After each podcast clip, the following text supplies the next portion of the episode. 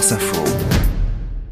Bonjour Cédric Bonjour Guillaume. Jérôme. Et ce soir, place au PSG en huitième de finale aller de la Ligue des Champions. Et c'est face aux Espagnols de la Real Sociedad. Paris favori face au septième du championnat espagnol, même si les supporters parisiens ont du mal à afficher une totale confiance. Alors il euh, faut se souvenir du passé hein, quand même. En sept ans, l'aventure européenne du Paris Saint-Germain s'est arrêtée cinq fois au stade des huitièmes de finale, donc on peut les comprendre.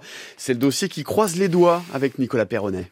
C'est le mot le plus utilisé ces derniers jours au PSG, par l'entraîneur Luis Enrique, Desde la tranquilidad, par les joueurs aussi, comme Fabien Ruiz. Estamos tranquilos. Tranquille, l'élément de langage choisi pour conjurer le sort, dédramatiser l'arrivée du printemps, propice aux éliminations précoces. Mais les souvenirs douloureux sont tenaces et les supporters prudents. Toujours un peu peur, toujours un peu de stress. J'ai l'impression qu'on a une malédiction, nous, à Paris, à chaque fois. Parce qu'à chaque fois, en huitième de finale, on s'est éliminé. Ouais, on tremble un peu quand même. Bah, il y a toujours un problème, il y a un truc qui cloche à chaque fois. Un grain de sable plus difficile tout de même à déceler cette année. Le PSG est au complet, la Real Sociedad en petite forme. Comparé aux autres années, on a de la chance. Tous les feux semblent au vert et pourtant, Tous les ans, c'est comme ça.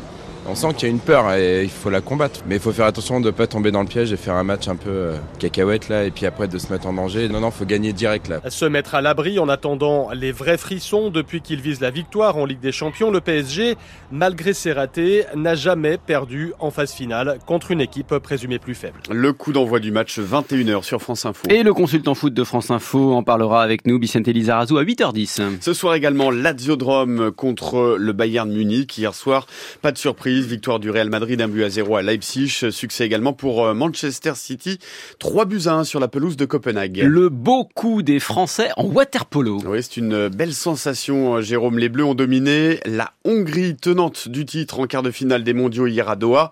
11 à 10 pour les Français qui étaient pourtant menés 7 à 3 à la mi-temps. Et pour mesurer l'immense performance des poloistes tricolores, eh bien, il suffit d'écouter le capitaine Hugo Crouzilla.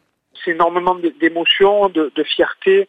Battre la Hongrie, champion olympique en 2000, champion olympique en 2004, champion olympique en 2008, champion du monde là au dernier championnat du monde l'été dernier. C'est incroyable, c'est exceptionnel, c'est gigantesque, c'est génial. Et c'est surtout pas fini. Les Bleus qui affronteront la Croatie demain en demi-finale. Et puis en biathlon, la moisson continue pour Julia Simon. Alors c'est pas le même métal hein, que depuis le début des mondiaux de Nové Mesto. Après trois médailles d'or, la française décroche le bronze lors de l'individuel sur 15 km. Place aux hommes aujourd'hui sur 20 km et c'est à partir de 17h20. C'était les sports avec Cédric Guillou.